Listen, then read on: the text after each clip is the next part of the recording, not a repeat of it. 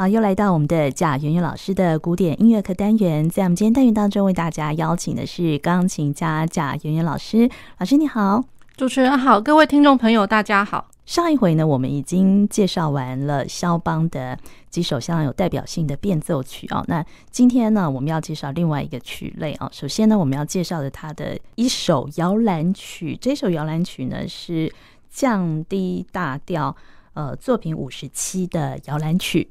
是的，呃，这首曲子哦，降低大调的 Bassours 这这个摇篮曲，这个这个名字哦，然后它是创作于一八四三到一八四四年。那然后听众朋友们一定会觉得很好奇哦，诶，那我们就是才讲完变奏曲，诶，讲了一个摇篮曲，为什么要讲摇篮曲呢？一开始，那其实是这样子，就是说这一首摇篮曲它有它特别的地方，嗯，就是一开始听众朋友们可能会一直听到一个就是固定的一个像是固定伴奏，我们把它叫做 ostinato 的那种 ground bass bass 在这样子的一个形态哦，然后它就是两个小节。然后呢，哒哒哒哒哒哒哒哒哒哒，然后就是这样两个小节。其实它。自始至终就是一直重复这样子的一个一个伴奏型，就是左手的那个对左手的伴奏型。对，那然后呢，如果我这样一直提哦，它从头到尾整个曲子一直在重复这个东西的话，那我们一定就会就是在上面就是右手的旋律主旋律的地方一定会做一些文章。那不晓得听众朋友们哦，有没有去想到，就是说以前最早最早我们在讲到变奏曲的时候呢，有一种变奏曲是它可能。就是前面的主题，然后它的主题讲完了之后呢，可能后面的第一变奏、第二变奏、第三变奏，呃，然后呃，除了就是一种形态，就是说它全部都是分隔开来，就是告诉你说，好，现在我主题结束了，好，现在要变奏一了，好，现在变要变奏二了。嗯，那有一种是他从来都不跟你讲的，就是主题讲完了之后呢，我就马上接第一变奏，马上接第二变奏，然后它也没有呃双小节线分隔。嗯哼。然后甚至他也不会在标题上面写说好，现在就是第二变奏，现在就是第三变奏。对，那听众朋友们这样想一想，就会开始有一点去想到说，哎，那我们今天要介绍的那个摇篮曲会不会也是这样子的一个形态？嗯，对，所以我会想说，就是比较刻意把这个摇篮曲哦去安排在我们呃上一集节目讲完的那个变奏曲之后来讲这一首。哦，对，所以它也是会有一个主题，然后后面呢会有一或二。对对对，会一连串一而再再而三的那种变奏，而且是很多个，总共有十六个变奏，总共十六个变奏。那这样子的话，就跟我们最早最早，比如说像 Baroque 时期，我们也有一种变奏变变奏的形态。嗯，对，大家去想一想，就是比如说像 Passacaglia，或者说呃，另外一种就是。呃，就就是他一一而再一而再的那个回返的那种那种就是变奏曲的形态，又或者是说，大家可以去想想看，如果我们大家熟知的 Pachelbel，就是帕海贝尔。的那一个那个变主题与变奏其实是一模一样的形态，就是说主题跟变奏从来都是一直接下去的这样子。哦，是，所以了，就是呃，Bassours 的这样的一个摇篮曲哦，第一个 Bassours 它它的那个标题其实就是我们一般来讲的 Cradle Song，就是摇篮，就是摇过来又晃过去，摇过来又晃过去，然后周而复始，一直就是好像很很稳固的、很平静的这样子的一个。一个律动的形态，然后加上呢，它一而再再而三的回返的那种变奏形态，所以大家不觉得就是说，哎，那我们平常讲的摇篮曲、摇篮歌，除了就是真的好像呃像如歌的，就是小小小歌谣的这样可以歌唱的之外，那一而再再而三的一直回返的话，其实这样不也是很容易可以很沉稳的让人入睡嘛？对不对？而且这首歌还蛮动人的，对，它优美的。非常非常美，非常非常的漂亮，这样子。哦、好，那然后肖邦哦，他当时他这一首曲子，他最早最早，他就是把这个曲子叫做 Variants。哦，就是变奏曲。对，最早最早，他还没有把它写成是 Bassours 的时候，他其实最早最早就是把这个这个曲子叫做 Variants。Variants 就是变化的意思。对，那然后它总共是有十六个变化。嗯，那然后它这个主题是来自于这样，就是一个可能是他小时候，那就肖邦自己小时候他听过的一个童谣哦，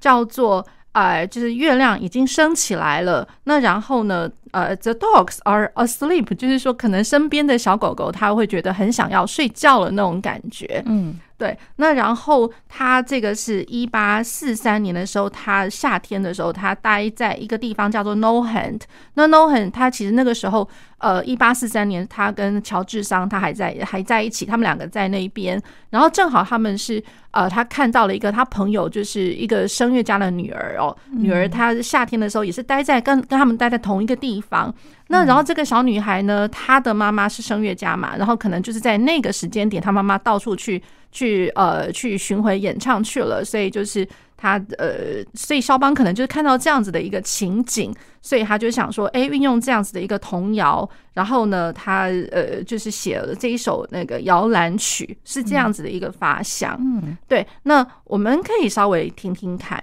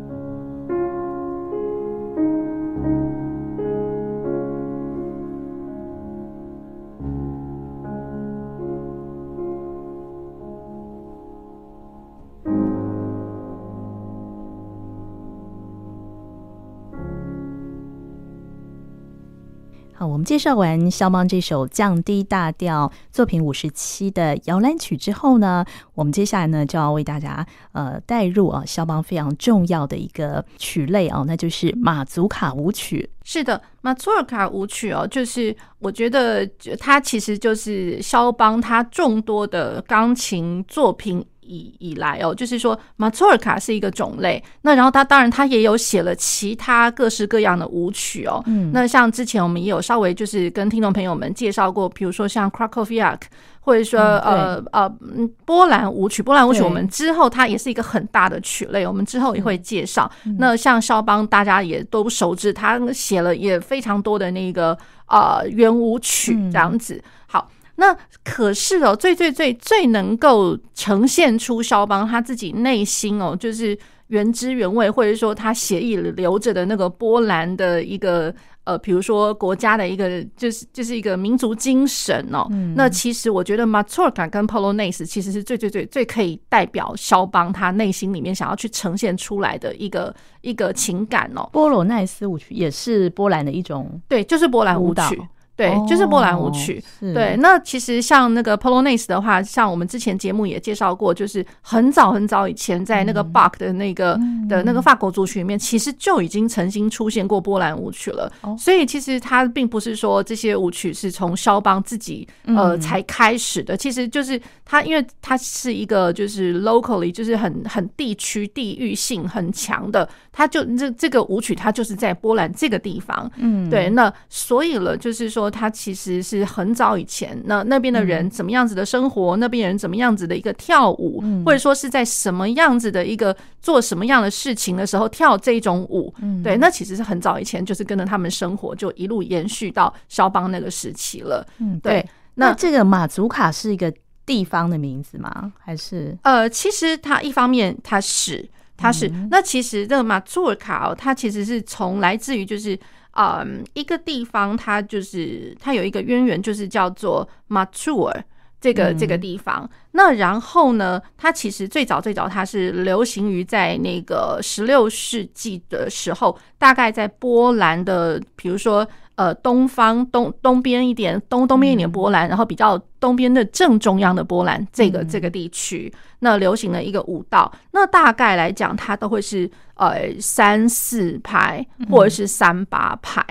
然后然后呢，其实呃马祖尔卡它这个舞步哦，其实大概。呃，没有一个固定的一个形式，可是它大概会有五十多种的一个舞步，这样、哦、好复杂哦。对对对，哦、是。那然后呢，它其实呃，大家可以猜猜看哦，它会是单人舞还是双人舞呢？嗯、其实它是呃给 couple，就是两个人跳的。嗯，那两个人跳的，那可能会是给。一一组的人就是一对一一个一个 couple，或者是说也有可能呃四到八个 couple 这样子，嗯、对，对，所以它有可能会是一组，或者说它是好多组的一个群体的一个舞蹈这样。嗯、可是再怎么样，它就是两个两个两个一组的这样子。嗯、对，好，那然后呢，它呃。最早呢，其实它是地方性的舞蹈，可是它也慢慢慢慢也流传到了那个波兰的宫廷，然后一路延伸哦，就是说整个浪漫时期就慢慢慢就蔓延了整个的欧洲大陆，所以整个欧洲大陆其实好像大家都来跳那马错尔卡这个这个舞蹈。哦，所以不只是波兰，欧洲其他的国家地区也会跳，对，就是说先是从波兰开始，哦、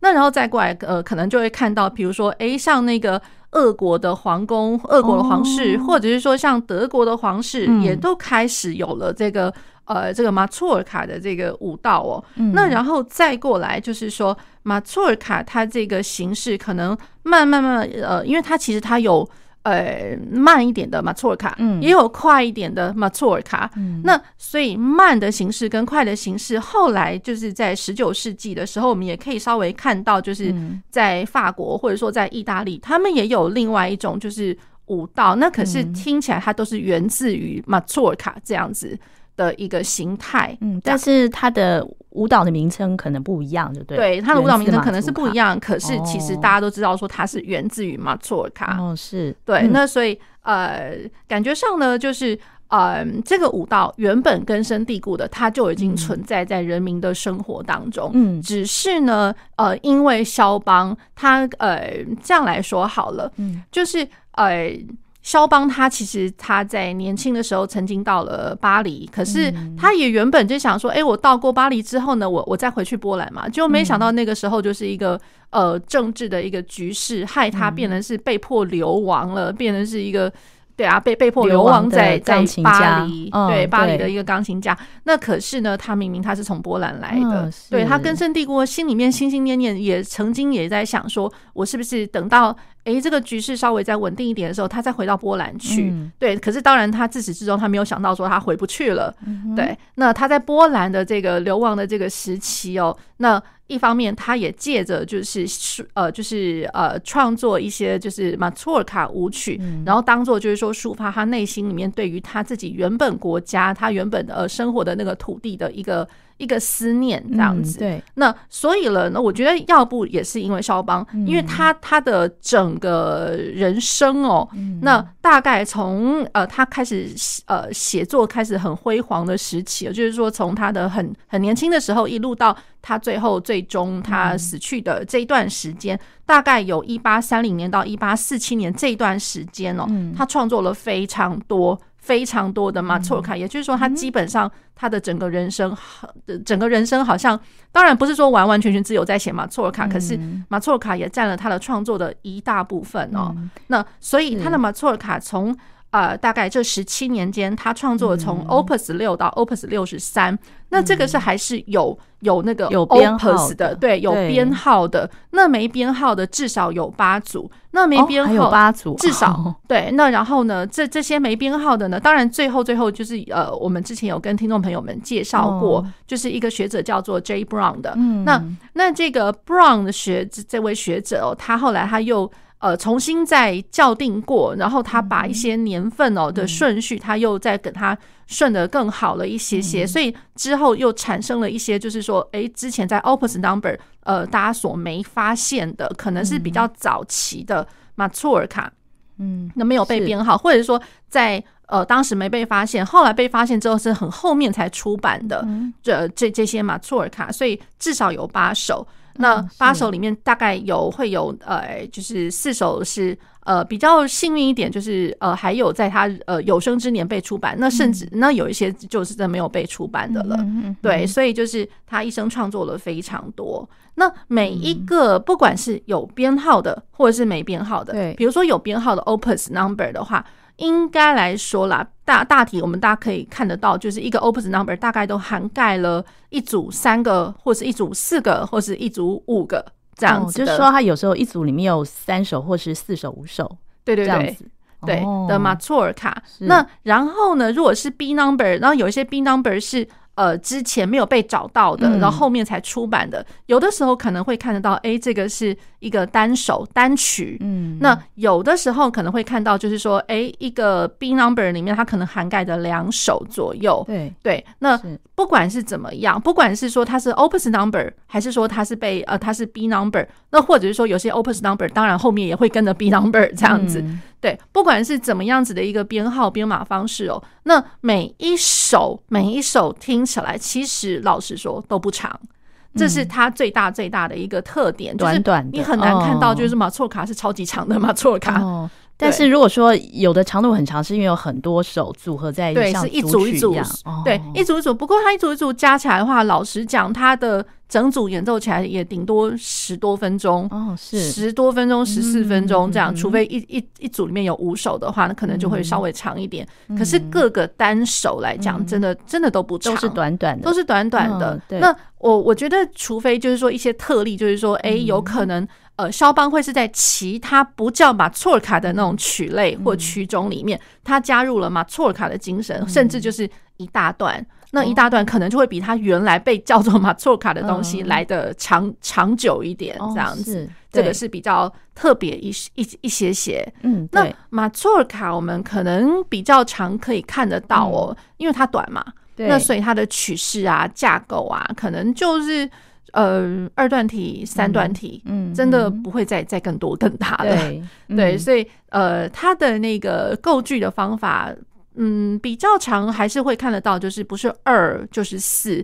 就是比较可以呃对称的，嗯，比较可以对称的这个方法。对，好，那我们要不要先来听一首马祖卡舞曲。我们先来听听看这个马祖尔卡，这个是在他非常非常早期的，这个是在他一八二五到二六年间他创作的两首马祖尔卡，然后这个是呃当时没有被 Opus Number 给涵盖进去，是后来才被找到的。嗯、对，这个 B Number 十六。哦，非常早的二五到二六，所以那个肖邦真的才非常年轻的时期写作的，嗯。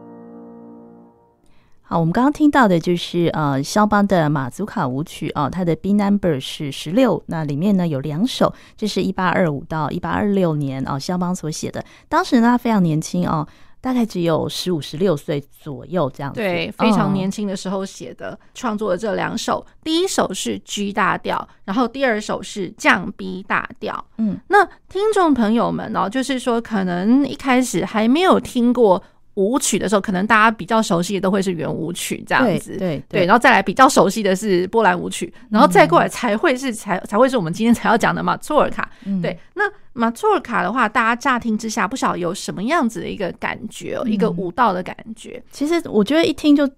知道它应该就是舞曲，而且节奏非常的鲜明，蛮强烈的。嗯，对，节奏鲜明强烈。那然后再来就是说，它的舞蹈舞步上来讲的话，就是它。嗯，可能不会是说太，哎，太复杂，太优雅。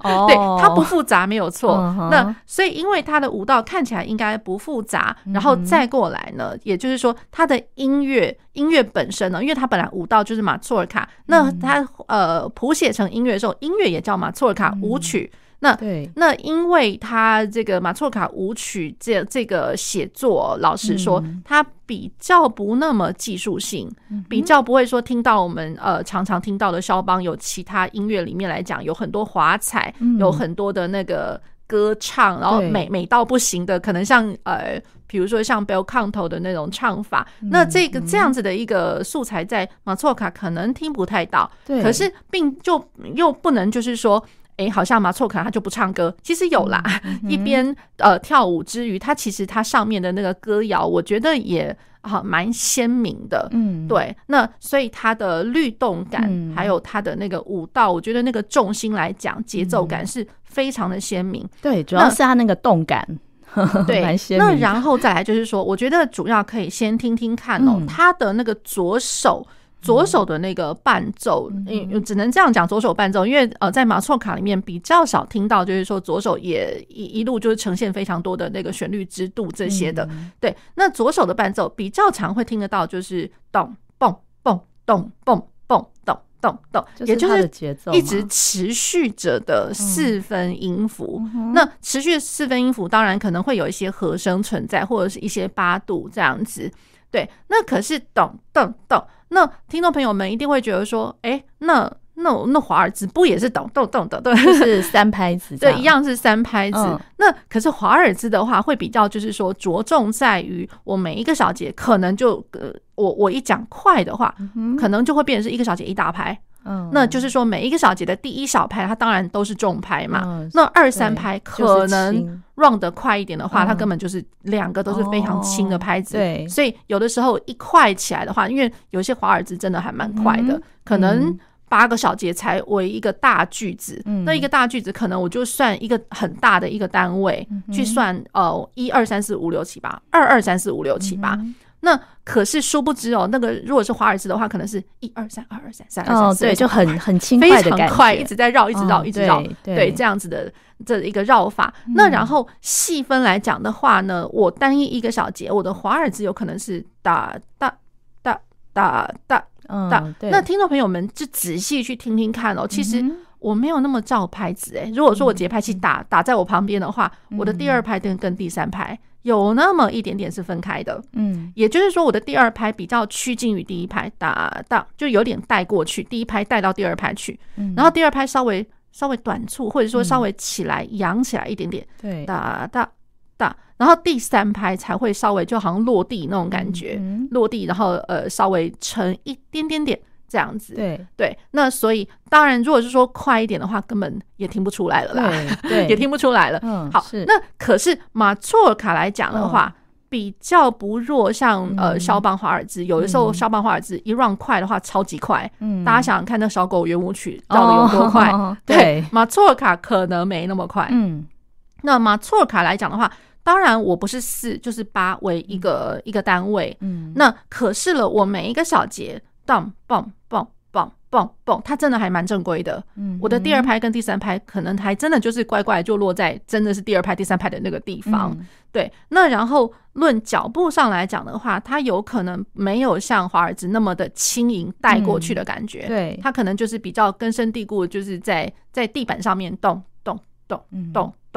就觉得有点在跺那个脚步的感觉哦，对，有一点就是、嗯、对，就是说它还蛮稳固的。嗯、对，那我的当然第一拍仍然是重拍，嗯、二三拍呃没有到那么的轻，可是好像二三拍的话其实是跑不掉的。所以如果说你听到有人呃有学生或者说有一些、嗯、呃他弹马祖尔卡。那你，我觉得就专心去听他的第二拍跟第三拍。如果第二拍跟第第三拍不太稳的话，那很抱歉了，他真的弹的没有到位，就会比较像圆舞曲的感觉。对对，所以不能就是说所有的三拍子的舞曲 就把它当做全部归类为一一整个啊三拍子都是长那个样子。其实不然，其实不然。好，那所以了，我会觉得就是说，在弹马祖尔卡的时候，我觉得他他的精神嗯比较难，嗯、就是我觉得这是比较高感一点，就是一定要很透彻的去知道什么是马祖尔卡。嗯，那然后呢，我第一个一定要先稳固他的他的左手他的伴奏的部分，他的脚步要怎么个踩法。嗯，对。那然后有的时候呢，呃，也要去特别留意一下，他可能在乐谱上面，他一个小节可能会也会还是会有那个。pedal 的记号，那 pedal 的记号，我要如何踩浅浅的 pedal，而且是一个小节一个长踏板。对，它有一些的乐谱的记谱哈，真真的会是一个小节踩一个长踏板。可是我又如何能够在浅浅薄薄的长踏板之中，我还能够去呃，就是体现出那种咚咚咚，还是很明确的那种脚步。嗯而不是说被呃踏板踩踩过去之后，哎，整个好像就糊掉了。哦，所以那个踏板也是要很注意，就是一个小时只能踩一次啊。呃，其实我觉得。我我觉得一开始当然踩踏板的话，应该就是看空间，哦、看看空间跟它传出来的声响，我们去做斟酌。嗯、可是如果真是要踩踏板的话，当然第一拍我可能会稍微去着重一下，嗯、因为毕竟是重拍。哦、那如果说它的乐谱上面真的告诉你，就是说我希望你是整个小节踩过去的话，嗯、那可能就要非常的斟酌。那我的这个长踏板，我到底是不是要踩到那么的长？